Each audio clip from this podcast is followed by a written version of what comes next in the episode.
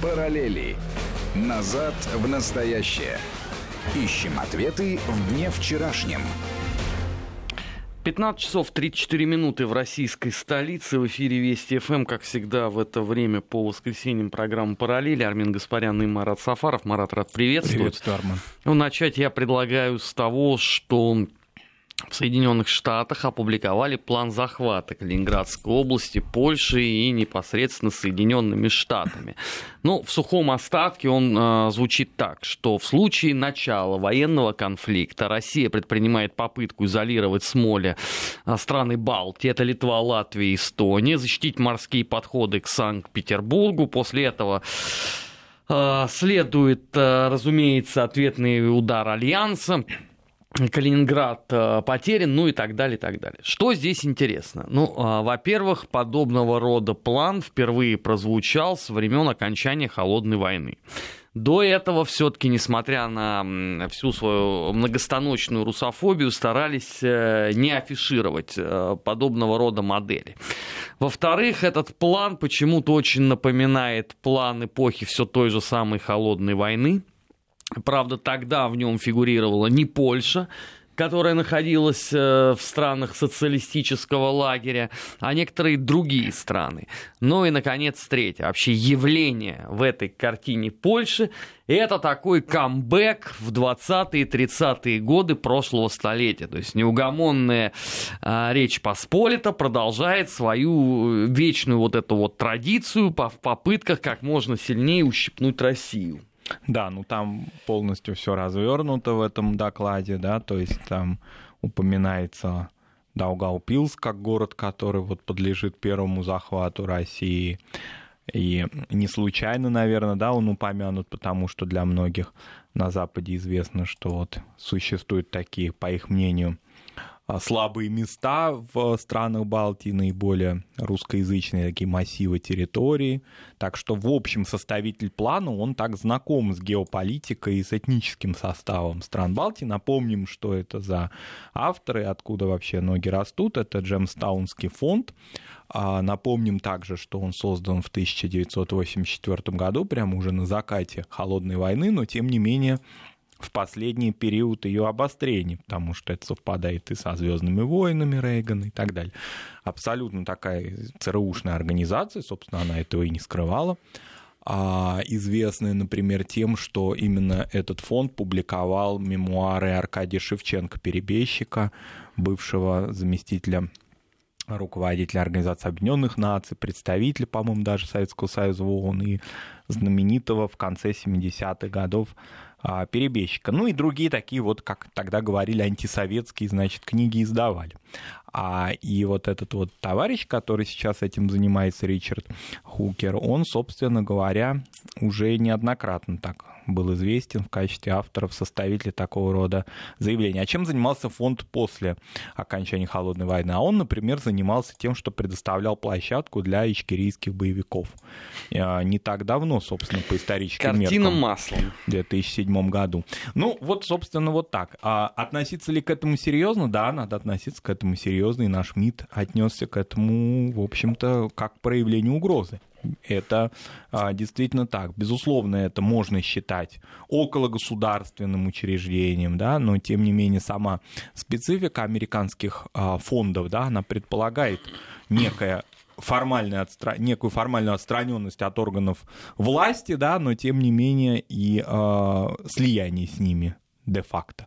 Поэтому во многом это позиция какого-то вот такого, каких-то представителей так называемых ястребов, да? Мне особенно вообще вот в этом во всем нравится некое такое состояние дежавю. Вот этот Ричард Хукер, он пишет, что, конечно, надо признать э, силу сухопутных войск нашей страны, но э, есть отставание от НАТО в области военной авиации. Вот все это я уже слышал это э, вечная история по поводу 1941 года. Потому что фюрер рассуждал э, ровно в той же самой модели. Он говорил, ну да, э, у большевиков, э, наверное, большая армия, потому что страна большая, население большое, наверное, армия тоже большая. Но люфтваффе имеют преимущество при э, блицкриге, при молниеносном ударе, это преимущество э, очень легко реализовать. Но когда это происходило там условно в 1941 году и закончилось для фюрера тысячелетнего рейха э, самоубийством э, через несколько лет, это было, ну, хотя бы понятно. Но когда ты то же самое читаешь в 2019 году, он размышляет о том, у кого какая авиация.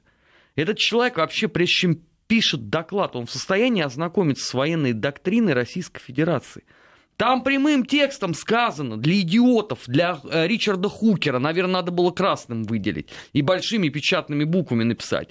В случае военной угрозы э, Российская Федерация оставляет за собой право применить весь арсенал оружия, имеющийся у нее, включая ядерное.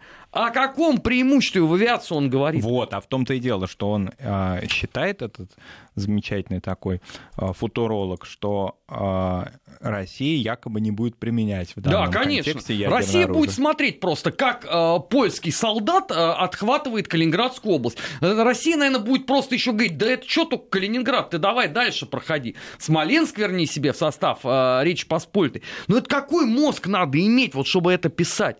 Вот я поражаюсь просто, неужели это так сложно ознакомиться с это же вот эта фраза, она содержится в преамбуле. Это даже не надо всю доктрину читать. Вот первый лист открываешь и утыкаешься туда. Но мне больше всего в этой истории задело за Финляндию и Швецию, которых туда вообще приплели без всякого них, их э, мнения да, на этот счет. Я, конечно, понимаю, что страны Балтии и Польша всячески да, показывают свою лояльность а Соединенным Штатам и воинственность часто, да, или наоборот позицию жертвы, и вот то, что вот буквально остались дни и месяцы, когда осуществится вторжение на их территорию, это мы уже слышим много лет. А вот что туда приплели вот э, скандинавские страны и Финляндия, вот это я как-то не очень понял. Спросили ли у них разрешение в этом фонде их, э, значит, позицию, потому что там они прямо разведены как участники боевых действий. И фактически Россия должна по итогам этого всего разгрома, значит, а отойти к Петербургу. Ну, вот такие вот вещи. Мы, может быть, это могли бы, да, несерьезно воспринимать, если бы это был сценарий какого-либо фильма, фильма катастрофы или какой-то фантастики, да, но это вот э, респектабельный, как считается, да, американский фонд, который транслирует вот такого рода идеи, и самое главное, Госдепартамент и, собственно, да, а, представители дипломатического корпуса США никак не дезавуируют это заявление, не называя его, например, частным мнением. Нет, мне другое интересно просто. Ну вот хорошо, э, господин Хукер, он описывает сценарий. А у него есть вот условно вот в его расчетах уникальных а, план Б.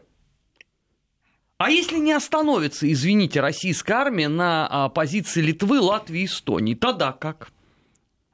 Ну вот план Б же должен существовать. Вот что-то пошло не так. Вот дальше его все вот эти выкладки, кстати, а, присутствие в этом плане э, финнов и шведов, это опять же отсылка вот туда вот, в 1941 год. Это, пожалуйста, опять в чистом а, виде планы фюрера. И вот то, о чем ты говоришь, а, границы России сдвинутся в сторону Петербурга, это вот, пожалуйста, Рейхсканцелярия образца апрель мая 1941 это года. Чем, а, над чем работала, много думала и здоровье своего окончательно потеряла Александра Михайловна Калантаева в этот период времени. Уже буквально из инвалидного кресла она, собственно, регулировала эти все процессы. Я не имею в виду военные, а да, всего дипломатические. Мне просто интересно, сколько а, американский налогоплательщик заплатил за а, интеллектуальные, так сказать, а, упражнения Ричарда Хукера? Ну, я думаю, план «Б» — это, видимо, оставить Польшу наедине с врагом. Так, наверное, ведь если брать параллели с событиями а, полувековой или даже больше давности, то, скорее всего, так. Ну, ну да, правильно. Вернуть Германии кое-какие земли. Все, все верно. А потом э, через 200 лет опять будут рыдания, что Польша попала под раздачу сама по себе. Вот ничто не предвещало. Вот э, мне просто интересно, вот э, в Польше как оценили вот эти все чудесные планы, так сказать, вот в той же парадигме, что они делали во времена Пилсудского, или они еще просто готовятся на уровне МИДа сделать заявление, что они вроде как и не против. Это же публика, это тоже такая. Ну, они, видимо, не против, поскольку это подтверждает полностью, ну, то есть, как бы сказать, этот план из Соединенных Штатов, он подтверждает все те, в кавычках, опасения, которые постоянно нам высказывают а, польские МИД, например, да, и не только он. Мы сейчас э, должны будем буквально на несколько секунд с Маратом прерваться. Сразу после этого продолжим программу «Параллели». Не переключайтесь. Вести ФМ. Продолжаем э, программу «Параллели». Э, мы пока шли с Маратом до э, эфирного блока Вести ФМ. Он мне поведал о гастролях целого кинофестиваля. Причем э, гастроли проистекают э, в любимой у всей этой публики месте, разумеется, э, в странах Балтии. Это как он там, Арк Докфест. Да. да, небезызвестный. Это тот самый э, кинофестиваль, э, который пал жертвой нашего с вами кровавого тоталитарного Мордора, когда запретил ему демонстрацию нескольких фильмов про подвиги украинских карателей на Донбассе. Это вот тот самый э, кинофестиваль, там все рукопожатно до такого состояния, что уже выше просто, ну я не знаю что. Только, наверное, Э, либеральная Волгала, вот теперь э, кинофестиваль убыл на гастроли. Да, он убыл на гастроли, поскольку, собственно, вдохновитель его идейный отец его, Виталий Манский, тоже несколько лет назад убыл, значит, на постоянное место жительства в город Ригу, и, собственно говоря, считая, что это город вот такой, с одной стороны, как ему представляется, видимо, русскоязычный, то есть который может найти русскоязычную публику, а с другой стороны город, где он может полностью все свои творческие идеи реализовывать, фестиваль теперь там. Но правда, Виталий Манский грозится, что показы некоторых фильмов будут осуществлены, не всех, а в Москве и Санкт-Петербурге. Так что так просто... А это он грозит кому? Ну, зрителям? Ну, зрителям. Что так я что, на зло вам покажу? Так что прямо отвернуться от, э, как-то у, у, спастись от этих фильмов невозможно возможно. Они все равно придут в Россию, по его мнению. Вот. Но интересно, конечно, то, что там жюри такое тоже очень высокопрофессиональное в его составе. Жанна Немцова, например. А, ну, я не знаю, в качестве кого. Ну, собственно, современные кинофестивали, они не обязательно включают в состав жюри исключительно кинематографистов, часто это некие общественные персоны, видимо, по этой линии. Не, ну, действительно, ну, так, так, такие фильмы и должны оценивать же люди э, самых разных, э, так сказать, профессий. Главное, чтобы их объединяла Идеология. борческая и идеологическая составляющая. А да. А с этим у них все хорошо как раз. С этим все хорошо и хорошо с Гран-при. Гран-при получил фильм, который посвящен одному из городов Мурманской области. Фильму, э, фильм посвящен городу Апатиты, но, внимание, его сняла команда из Эстонии и Латвии. И фильм в 2019 году был выдвинут от Эстонии на премию «Оскар» как лучший получил? иностранный фильм. Нет, не получил. Но, Даже тем... там Эстонию обидели. Но, но, наверное, будет как-то в будущем что-то с этим фильмом дальше. Они большие возлагают надежды. Его продюсеры на эту картину, то, что его будут, значит, показывать. Вот. А, фильм не смотрел, не осуждаю, согласно, да, пастернаковской истории, но, тем не менее, вот такая интересная закономерность. Почему-то фильм о одном из городов России снимает прибалтийская команда и демонстрирует в одном из городов, в одной из столиц стран Балтии. Мне вот в этой э, конструкции особенно нравится, что когда вот э, я, там, э, мои коллеги постоянно э, что-то говорят по поводу стран Балтии, но больше всего это относится к Латвии и к Эстонии. А там сразу начинается истерика. Что это такое? Мы уже почти 30 лет независимы. Что вы лезете? Мы не нуждаемся в ваших оценках. Мы живем сами по себе, и о вас мы даже вспоминать не хотим. Окей параллельно выясняется, что они настолько не хотят о нас вспоминать, что и снимают фильм о Мурманской области. Да, и более того, демонстрируют его, и здесь нет какой-то вот... Вот покажите фильм, допустим, о событиях Великой Отечественной войны, Второй мировой войны. Покажите фильм о послевоенной истории той же Латвии. Я не думаю, что это очень легко все удастся, да, но вот а, хотя бы, да, какие-то препоны будут языковые придуманы, как минимум, даже не идеологические, хотя, на мой взгляд, языковые и идеологические страны Балтии это одно и то же. А здесь вот целый русскоязычный фестиваль, он совершенно спокойно и свободно работает. То есть там можно говорить на русском языке, можно смотреть фильмы на русском языке, и никого это не смущает. Ни, никакие языковые инспекции, значит, туда не прибегают, и Виталия Манского не штрафуют за это. И даже, собственно говоря, на Оскар выдвигается. И на Оскар выдвигается. Ну, его там продублируют, конечно, на эстонский, но, тем не менее, он вот такой оскароносный. А, на Украине неспокойно, второй день. Эти Зеленский пообщался со своими этими ветеранами АТО с требованием сложить оружие. Лучше бы он это не делал. Ну, мало того, что лучше бы он этого не делал, но там просто э, какой-то трэш происходит. Потому что Сенцову стало стыдно за Зеленского после вот этого его разговора с ветеранами АТО. Сенцову стало стыдно. Значит, я напоминаю, что Сенцов оказался на свободе, а не отбывает трижды им заслуженное заключение за терроризм, которое он, кстати, подтвердил на своей первой же пресс-конференции в Киеве, благодаря Зеленскому.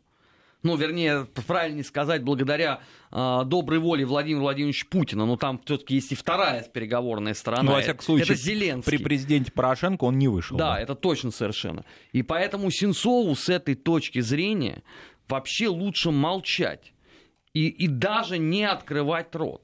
Но это же еще только начало. А, значит, э, одна из депутатш Верховной Рады а, уже договорилась до того, что написала в Фейсбуке, так разговаривать с ветеранами АТО не позволяли себе даже, значит, э, солдаты ополчения Донбасского.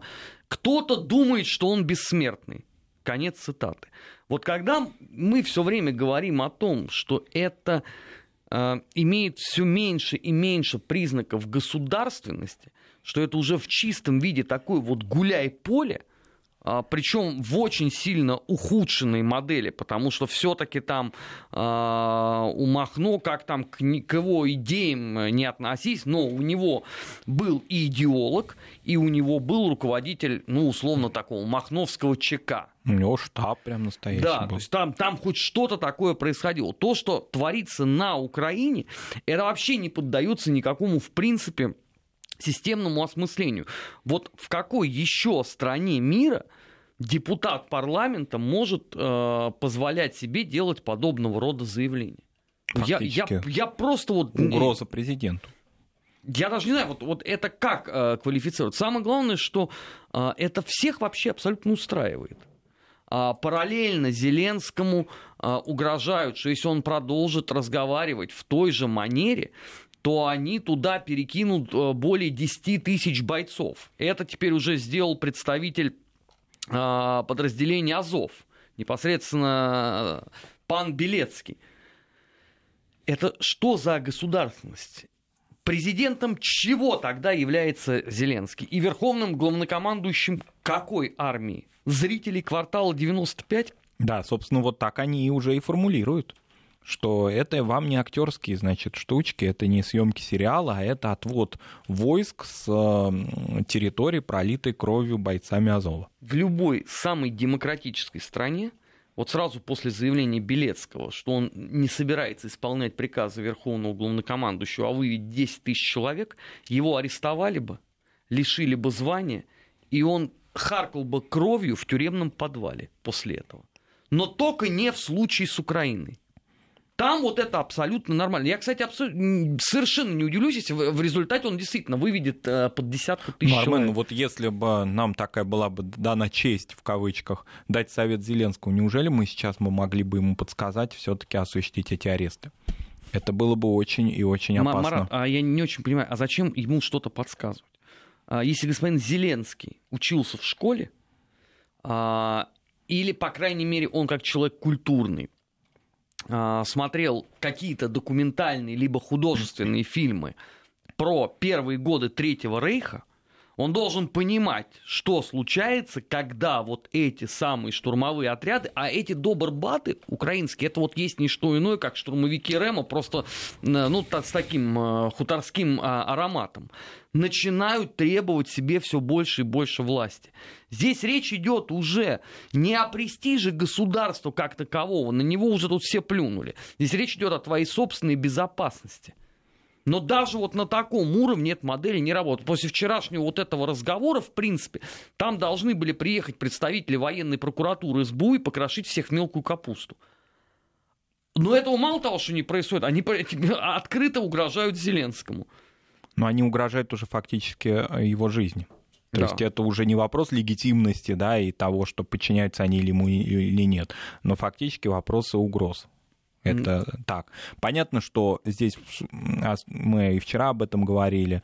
И Неудач... мы и продолжим и продолжим, да, придет. это неудачная вот эта вот артикуляция. Ну, не очень, да. Здесь какие-то две цивилизации, да, вместе в этом селе а, встретились, да, встретилась такая городская буржуазия интеллигентная, да, и такой, значит, опытный боец.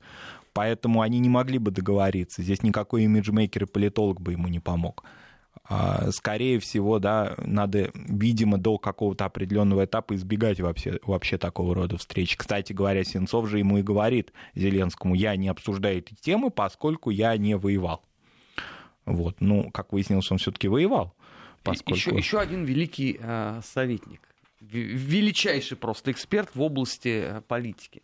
Вообще удивительная рядом, вот просто действительно страна назидания другим. Это были параллели в эфире э, Вести ФМ. В следующем э, часе недельный отчет. Впереди вас ждет выпуск новостей. Не переключайтесь. Параллели. Назад в настоящее. Ищем ответы в дне вчерашнем.